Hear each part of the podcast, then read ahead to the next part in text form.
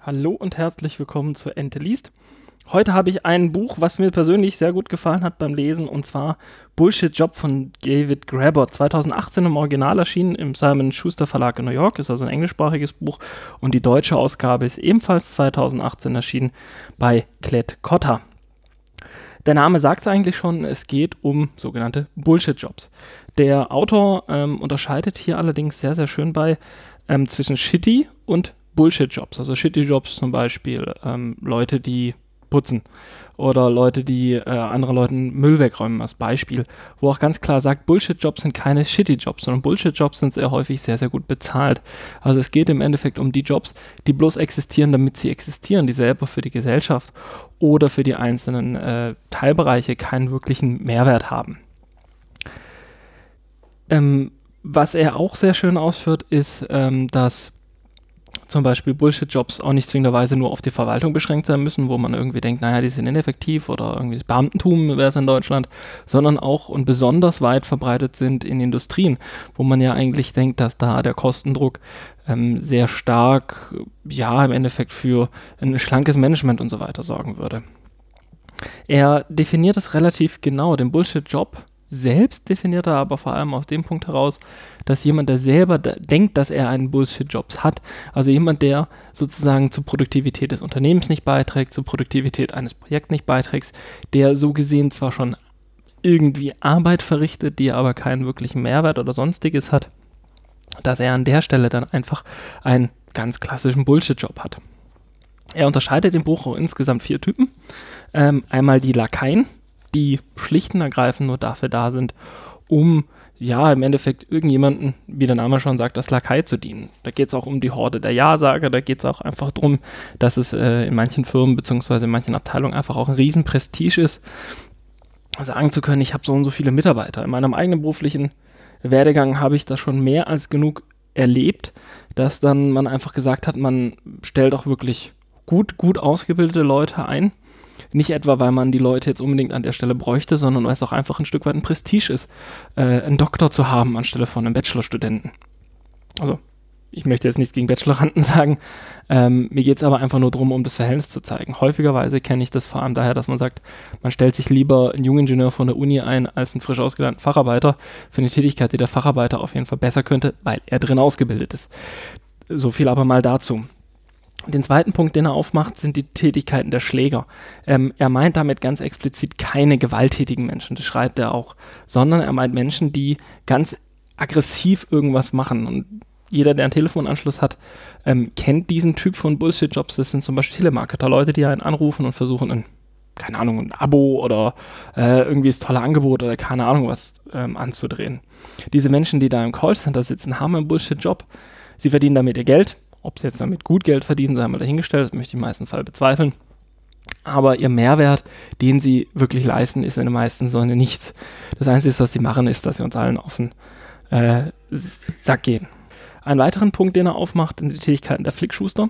Menschen, die nur und allein existieren, um Fehler anderer auszubügeln, beziehungsweise äh, diese zu beseitigen. Also er beschreibt auch häufig dann irgendwelche Software- und IT-Ingenieure, ähm, was ich auch sehr gut nachvollziehen kann, die Lösungen, die von oben kommen, umsetzen müssen.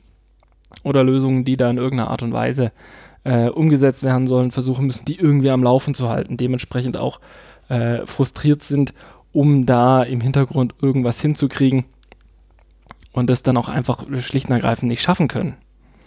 Den vierten Punkt, den er aufmacht, sind die Kästchenankreuzer. Ähm, das sind nicht, sind nicht unbedingt Menschen, die jetzt jedem sofort ins Auge springen, aber das sind häufig Menschen, die nur eine einzelne Aufgabe haben. Also ähm, ich habe jetzt die ganzen Beispiele gar nicht mehr im Kopf, die er damit alle teilweise aufmacht. Aber diese machen halt wirklich im blödesten Fall wirklich nur ein Kästchen ankreuzen. Das ist zum Beispiel fortwährend das gleiche Formular ausfüllen oder fortwährend den gleichen verwaltungstechnischen Vorgang machen. Das sind meistens Tätigkeiten, die werden, sind vielleicht noch mit ein paar Schwierigkeiten verbunden, sind vielleicht noch ein paar aufregende Elemente dabei, aber spätestens nach einem halben Jahr hat man annähernd alle Situationen durchgespielt und diese Menschen haben dann auch einfach nichts anderes mehr zu tun. Der fünfte Fall ist die Tätigkeit der Aufgabenverteiler. Also was damit im Endeffekt gemeint ist, ist sozusagen eine hierarchische Zwischenebene zwischen der Führungskraft und ähm, der, der eigentlichen Arbeitskraft, wo nochmal jemand eingeschoben wird, der sozusagen die Kompetenz der Aufgabenverteilung kriegt. Das ist in größeren Organisationen durchaus relativ weit verbreitet.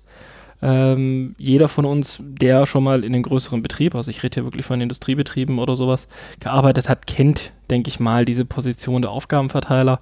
Jemand, der als zentraler Ansprechpartner Aufgaben annimmt, Aufgaben entgegennimmt und diese dann sozusagen unter seinen Leuten selbst verteilt, ohne an der eigentlichen Arbeit selbst noch wirklich beteiligt zu sein.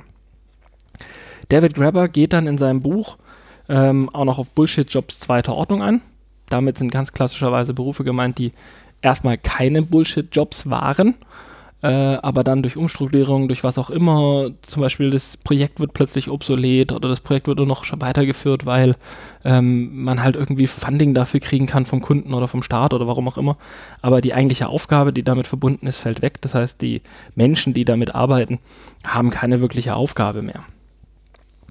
Er beschreibt in dem Buch relativ ausführlich das Ganze auch immer mit ähm, persönlichen Erfahrungen, die er da gemacht hat, beziehungsweise mit Briefen, die er bekommen hat. Also David Grabber hat wohl mal einen, ähm, einen Artikel aufgesetzt, ein Essay, und hat da relativ ausführlich über die ähm, Bullshit-Jobs geschrieben. Das Titel war über das Phänomen der Bullshit-Jobs und hat dann viele, viele E-Mails und Zuschriften bekommen, hat auch viele Interviews geführt, in denen er sich auf die, in diesem Buch auch bezieht, die auch regelmäßig zitiert werden, äh, wo er dann auch einfach drauf eingeht und die verschiedenen ähm, ja, verschiedenen Typen auch daran rausarbeitet. Also es ist natürlich keine empirische Studie in dem klassischen Sinne, wie man jetzt empirische Studie ansetzen würde, sondern es ist selbstverständlich Erfahrungsberichte, die er gesendet hat, gescannt hat und woraus er dann diese fünf, ähm, ja, im Endeffekt Bullshit-Job-Kategorien äh, eröffnet hat.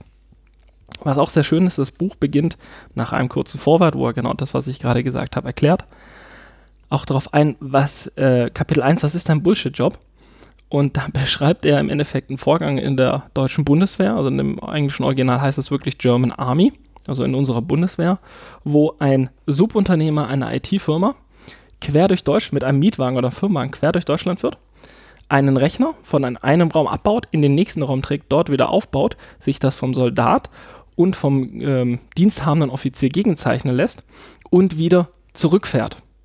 Das heißt, dieser Vorgang, dass der Soldat jetzt einfach den Laptop nimmt oder den Rechner, einen Raum weiterträgt, dort wieder aufbaut, muss über den Dienstleister bei der Bundeswehr gehen. Für ihn ist das im Endeffekt mitunter die Qualifikation eines absoluten Bullshit-Jobs. Warum das Ganze? Naja, der Kollege macht ja im Endeffekt Nullarbeit. Das ist eine Arbeit, die man tausendmal billiger erledigen könnte, die auf jeden Fall nicht notwendig ist. Er hat in dem Buch auch drin, das ist mir selber sehr gut im Gedächtnis geblieben, ein Softwareentwickler drin, der eine zentrale Software für drei oder vier Standorte eines Unternehmens bauen soll. Das Problem ist nur, keiner dieser Standorte will diese Software. Das heißt, er wird die ganze Zeit bei der Stange gehalten, das oberste Management will diese Software, die Standorte nicht. Das heißt, er kriegt die ganze Zeit auch nicht die Informationen, er hat die ganze Zeit auch schlicht und ergreifend nicht ähm, das Equipment, das er braucht, um seine Aufgabe, doch das Equipment hat er schon, aber halt ähm, die, die Berechtigung nicht, um seine Aufgabe durchzusetzen. Und er langweilt sich einfach zu Tode, weil er mit seiner Arbeit nicht vorankommen kann. Das ist einfach daraus ausgelegt, dass er nicht vorankommen kann. Was dann auch ähm, mit dazu führt, dass er dann auch kündigen will. Und ähm, sein Chef, also direkt Vorgesetzter, bietet ihm sogar zwei Gehaltserhöhungen an, damit er bleibt, nur damit diese Stelle irgendwie besetzt bleibt. Diese ganzen Beispiele, die er drin hat, sind auf jeden Fall sehr, sehr schön.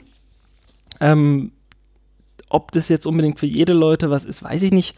Auch weil das Buch mitunter, ähm, ja, wehtun kann, kann man es mal, sagen wir es mal so rum.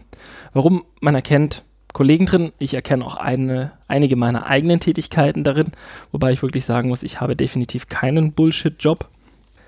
Aber auf jeden Fall ist das Buch sehr, sehr gut geeignet, gerade wenn man vielleicht auch eine Führungskraft hat, wo man sich denkt, was sollen die ganzen denn, einfach eine Erklärung zu haben, wo diese ganzen Berufe auch herkommen. Also welche Aufgabe übernehmen denn diese Menschen? Und wie gesagt, äh, vorhin schon erwähnt, sind es häufig auch nicht unbedingt nur schlecht bezahlte Jobs. Und er sagt auch ganz unbedingt, das möchte ich auch nochmal betonen, das arbeitet er auch sehr schon raus, shitty Jobs sind keine Bullshit-Jobs.